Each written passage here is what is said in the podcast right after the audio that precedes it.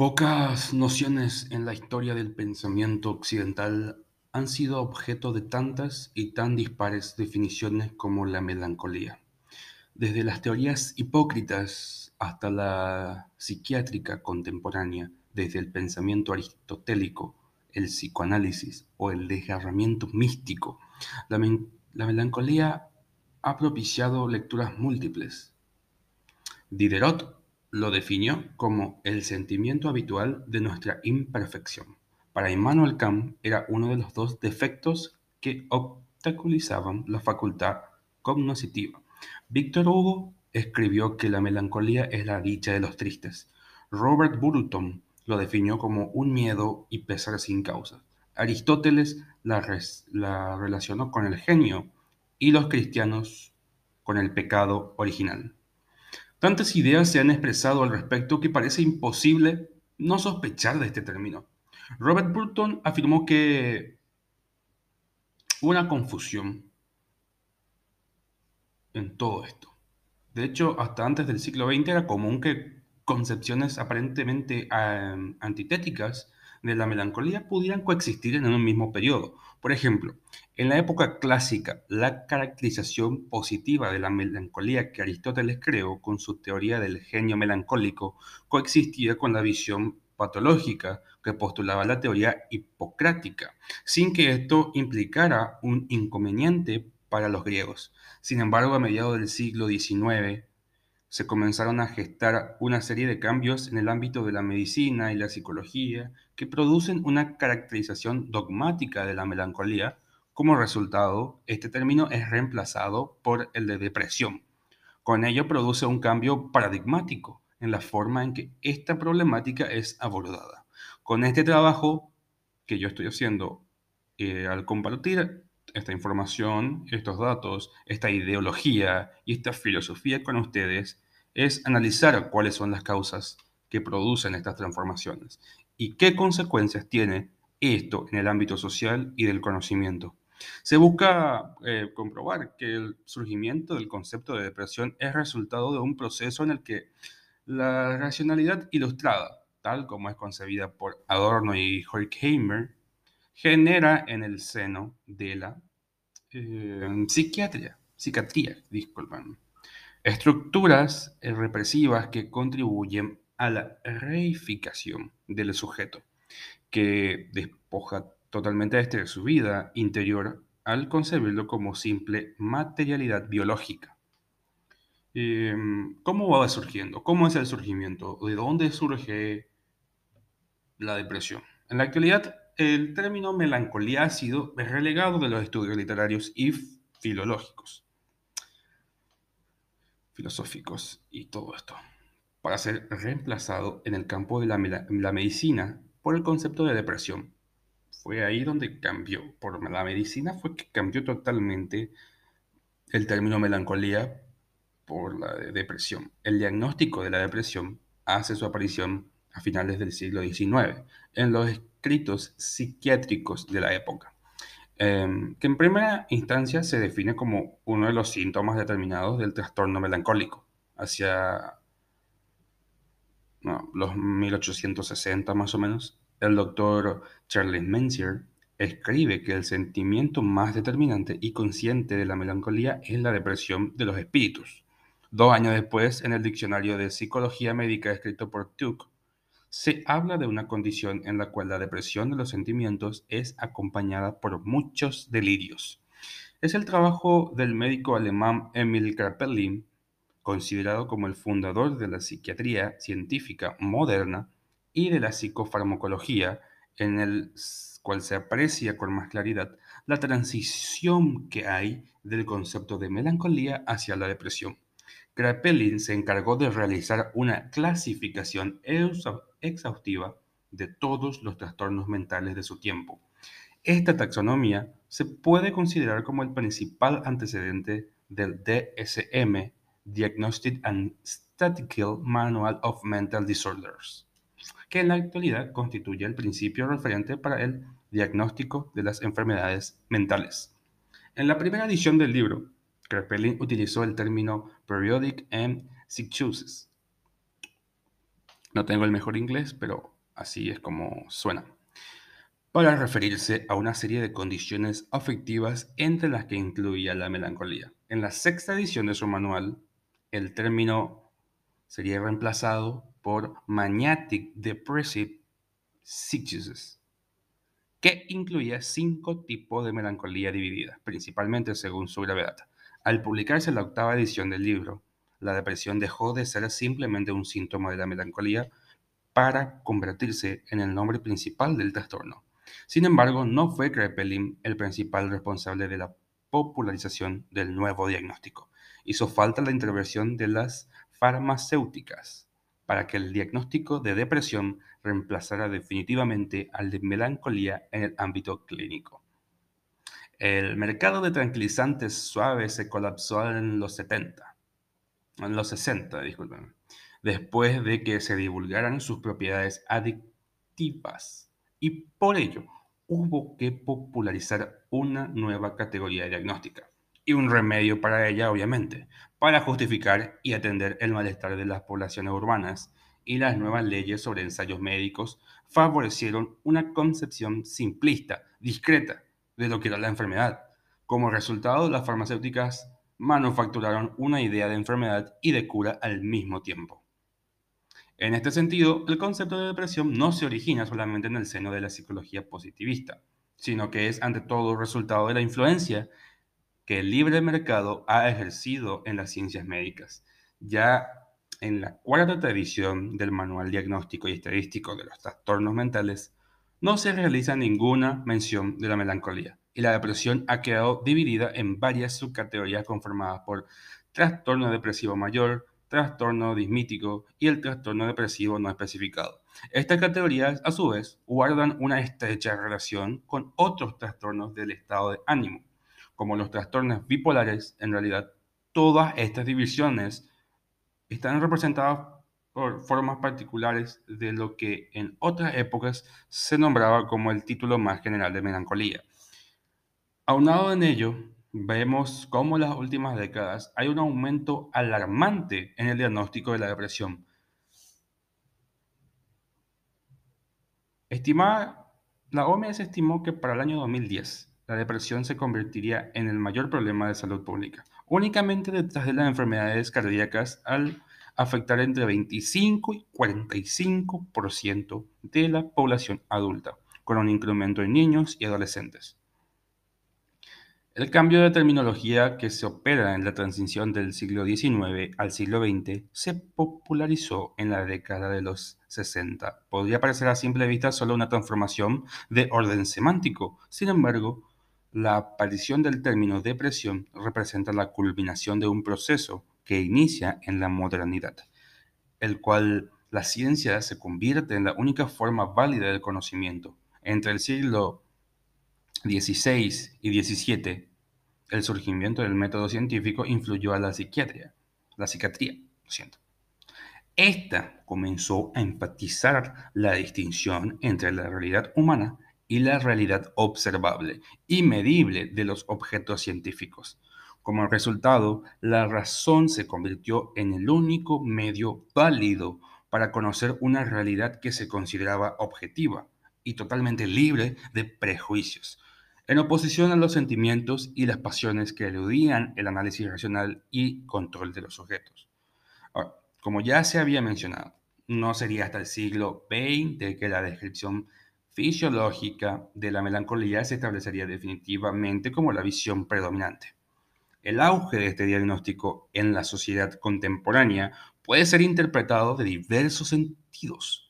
Se podría argumentar, y de hecho esta parece ser la división predominante, que el aumento de los casos de depresión se debe simplemente al hecho de que los avances científicos han permitido diagnosticar con mayor facilidad la enfermedad. Sin embargo, un análisis más detallado nos revela que el surgimiento del término depresión al siglo eh, finales del siglo XIX fue resultado de un proceso en el cual se buscaba equiparar los problemas psicológicos con los demás problemas de salud, al reducir los primeros de la categoría de anomalías biológicas.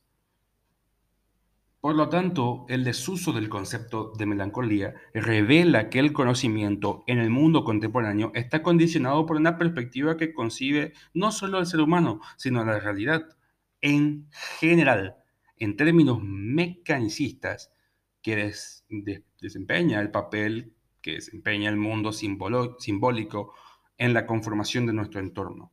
El auge de la depresión en una sociedad que parece prácticamente estar regido hasta sus aspectos más triviales a partir de las necesidades que el libre mercado le impone es sintomático, porque por una parte revela cómo la visión mecanicista que el cientificismo actual impone en el terreno del conocimiento es la más adecuada para satisfacer las demandas del capital. En la década de los 60, las farmacéuticas requerían de estudios que justificaran la desmedida venta de medicamentos. Era fácil echar mano del reduccionismo biológico que desde el siglo XIX imperaba en el análisis de las enfermedades mentales, porque esta perspectiva eh, posibilita una concepción de lo humano que reduce al individuo a la mera categoría de objeto, despojándolo de toda su integridad mental y para tratarlo como mercancía, como un simple eslabón en la cadena de las relaciones comerciales. En consecuencia, se puede pensar que la melancolía es una forma de resistencia en una sociedad alineante que valora a sus individuos solo en la medida en que pueden comportarse como miembros productivos o lo que es lo mismo, engranajes eficientes en la producción de mercancías. La posición del melancólico en la sociedad contemporánea se asemeja a la del personaje de un relato de Herman Melville. El escritor quien a cada petición de su patrón y de las personas de su alrededor respondía siempre, preferiría no hacerlo la negativa a la acción del personaje ante las demandas de su entorno social llega a tal extremo que el pobre escritor termina por morir de inacción. El cuento sirve como espejo de una sociedad la cual pareciera que la melancolía es la última respuesta que le queda oponer al individuo ante las devastadoras demandas de un entorno que se empeña en cosificarlo. Tal como Bartleby es uno de los primeros representantes del nuevo tipo de hombre creado por la modernidad. Podemos encontrar múltiples ejemplos en la literatura moderna de este tipo de sujeto. Personajes como Mursal en El extranjero o Giorgio Samsa en La Metamorfosis son representantes de una visión del mundo en el cual cada acción se revela en sí misma como privada de significado. La literatura moderna ha tenido la labor de desmentir la ideal de, progreso no es casualidad que mientras que el siglo XX los regímenes fascistas y totalitarios se empeñaban en proclamar una visión triunfal en la historia, la literatura se tornaba cada vez más melancólica, desencantada del proyecto moderno. Desde los lanzallamas hasta 1984, la narrativa de los últimos siglos tiene como eje común la decepción. Esa palabra del pálido escritor de Melville preferiría no hacerlo se nos, aparecen como un presagio que contenía ya toda la angustia del hombre de nuestro tiempo actual. Desde después del fracaso de las revoluciones del siglo XX, el holocausto, el ascenso del capitalismo como sistema hegemónico, el preferiría no hacerlo, pareciera ser el credo de nuestra época. La negativa a la acción que se enuncia en esta frase es es una manera de resistir a los valores de productividad y eficiencia que el entorno pretende imponer sobre los sujetos. Al reemplazar la melancolía por el concepto de depresión, se oculta una de las verdaderas fuentes de la enfermedad, la insatisfacción generalizada ante un sistema que codifica cosifica, quiero decir, al humano. La depresión en su concepción contemporánea surge un detrimento de la idea de melancolía. Es la culminación de un largo proceso en el que el pensamiento ilustrado pretendía disolver los mitos y derrocar la imaginación mediante la ciencia. Este proyecto, que representa la esencia misma de la modernidad, se fundamenta en la búsqueda de una utopía en la que los hombres se organizarán libremente, más allá de sus diferencias incidentales, para tener como meta común el interés mutuo que se representa en el concepto de razón. Se esperaba que la racionalidad científica pudiera liberar al hombre del yugo del pensamiento autocrático y de la naturaleza. Para esto, era necesario primero la creación de un yo trascendental, es decir, cartesiano, por tanto, que la sociedad pudiera reconocer el interés común a cada uno de sus miembros. El yo trascendente se convertiría con el paso del tiempo en una especie de molde al que cada sujeto tiene la obligación de adaptarse. Con ello se creó la idea de sanidad mental en las instituciones psiquiátricas, como referencia a la noción un yo supraindividual que catalogara a los distintos sujetos, de tal forma que se considera enfermedad aquella persona que no se adecue al ideal del yo que se ha establecido. La dificultad de esta doctrina radica en que el hecho de que, como lo menciona Adorno y Horkheimer, los distintos sujetos de la sociedad que se conciben como portadores de una sola y misma razón se hallan inmersos en contradicciones reales. Sin embargo, el pensamiento ilustrado tiende a hacer caso omiso de estas contradicciones que, de cierta forma, representan la fuente misma de la división de clases. Porque para subsistir no puede reconocer que la razón, es decir, el sujeto, tiene un límite. Esta deidificación del sujeto tenía en su génesis principalmente la intención de instituir al hombre como dueño y gobernante del mundo natural. Para tal propósito se requería antes que nada, que el hombre arrancara de sí todos aquellos aspectos de su persona que no se dejaran reducir a la razón, de tal forma para poderse forjar un yo capaz de gobernar la realidad. El ser humano no solo tuvo que reprimir en él cualquier indicio de irracionalidad, sino que también se vio obligado a proyectar sobre la naturaleza la misma sombra de esa racionalidad, ocultando de su vida cualquier aspecto de la realidad que sobrepasara las limitaciones del pensamiento ilustrado. Se trataba, en fin, de que la percepción entera estuviera moldeada según la imagen del sujeto. Sin embargo, ya para el siglo 19, Kraepelin emprendió su clasificación de las distintas enfermedades mentales y acuñó el término de depresión. El sujeto cartesiano se había visto reducido de la noción de una entidad cognoscente, de manera que la razón tiene su residencia a la mera concepción de un concepto de procesos fisiológicos, que determina a los individuos, de tal manera de que el yo supraindividual que debía servir como referente para la organización social en el proyecto ilustrado, queda degradado a la categoría de simple materia orgánica, la cual ni siquiera la razón desempeña un papel decisivo, puesto que el yo supraindividual, que sirve como modelo a la psiquiatría contemporánea para dividir a los individuos entre cuerpos depresivos y sanos, no se diferencia en nada de la planta que los botánicos estudian. Es el sujeto totalmente desencantado que buscó desde sus árboles la ilustración, emancipando por completo de la mitología y la imaginación. Un sujeto que ya ni siquiera requiere del lenguaje para darse a conocer. El sí mismo, completamente atrapado por la civilización, se disuelve en un elemento de aquella inhumanidad a la que la civilización trató de sustraerse desde el comienzo. Cuando en el siglo XIX se comienza a privilegiar el diagnóstico de la melancolía basado en signos, es decir, basado en elementos cuantificables, en detrímetro, el diagnóstico sustentado en síntomas, o lo que es lo mismo sustentando en el lenguaje, lo que en realidad se buscaba era la creación de una identidad humana que no guardara ningún misterio para los médicos, que pudiera ser conocida hasta en su más mínimo aspecto solo podría conseguirse al expulsar al lenguaje del yo del hombre, pues la racionalidad contemporánea siempre cataloga cualquier aspecto de la experiencia humana que no se someta por completo a su escrutinio como una superstición que debe erradicarse para que la marcha del progreso científico prosiga ininterrumpida.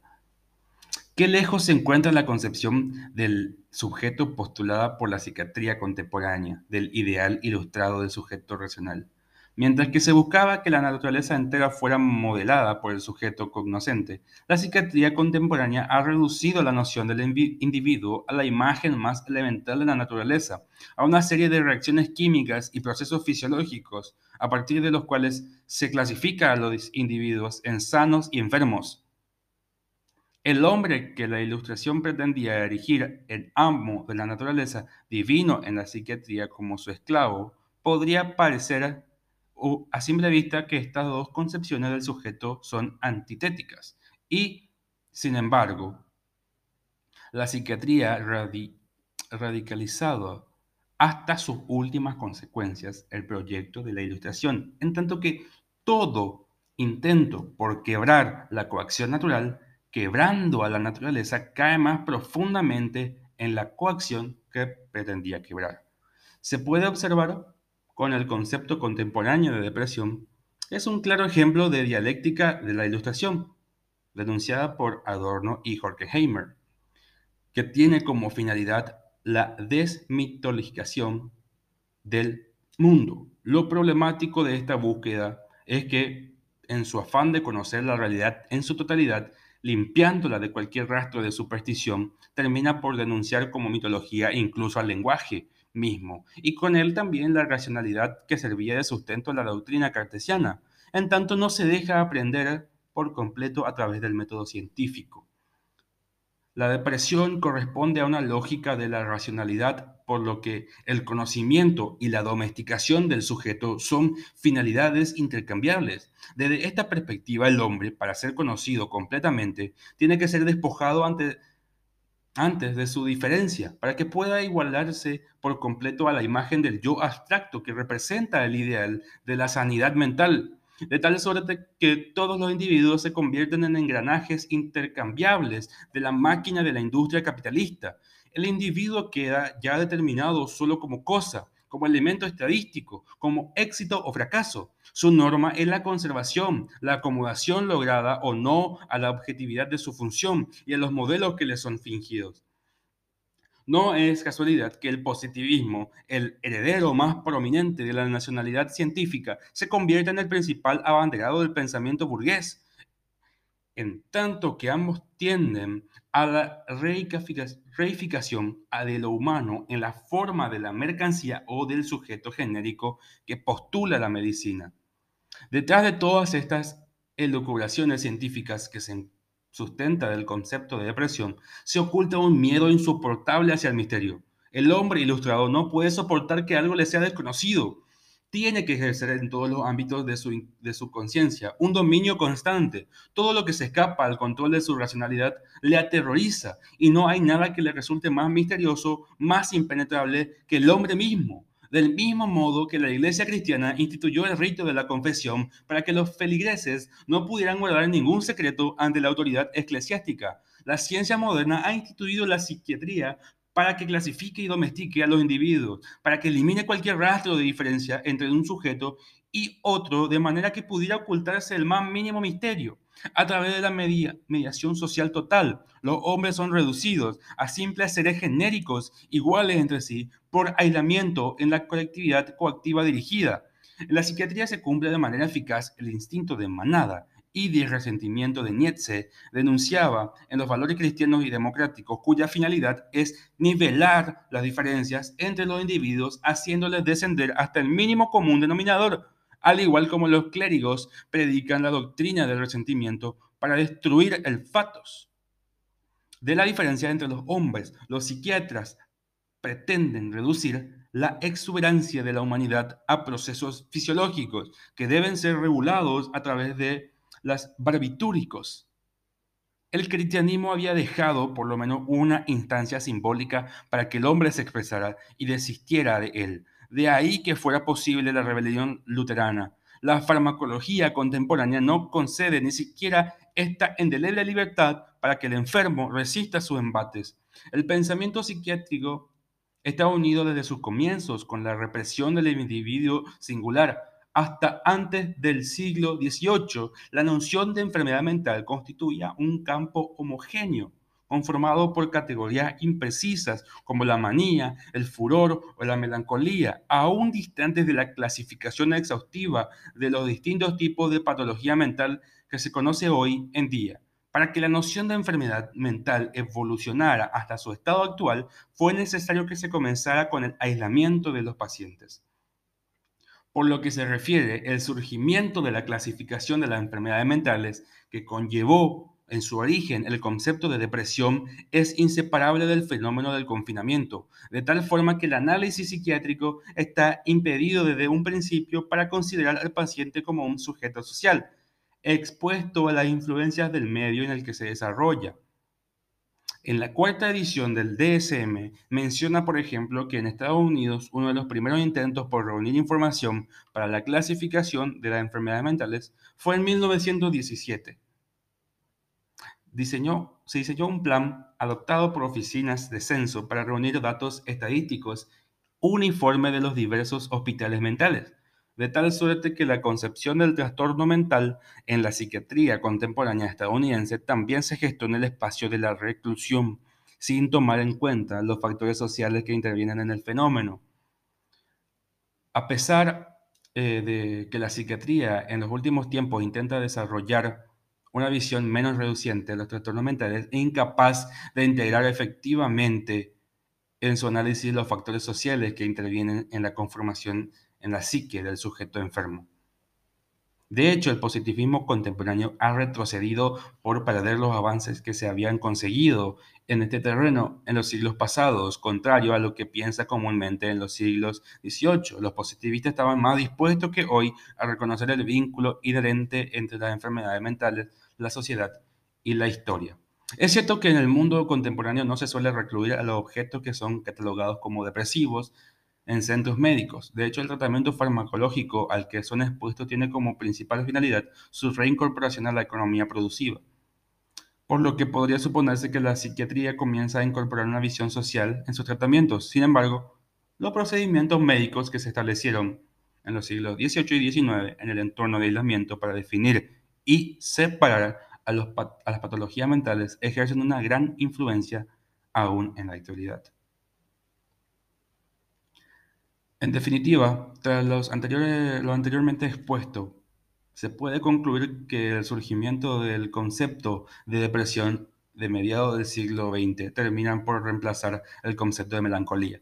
Lejos de ser el resultado natural del progreso científico, es producto de un largo proceso de racionalidad ilustrada que impone una noción de la melancolía, genera énfasis en los aspectos observables y mediables del objeto, lo cual desestima la influencia de los factores sociales desempeñan en el surgimiento del trastorno depresivo. Como resultado de este fenómeno, la perspectiva que la psiquiatría aborda el estudio de la melancolía, caracterizada ahora como depresión, genera tratamientos médicos que reproducen estructuras represivas encaminadas a perpetuar el orden establecido y a producir la re reificación del sujeto.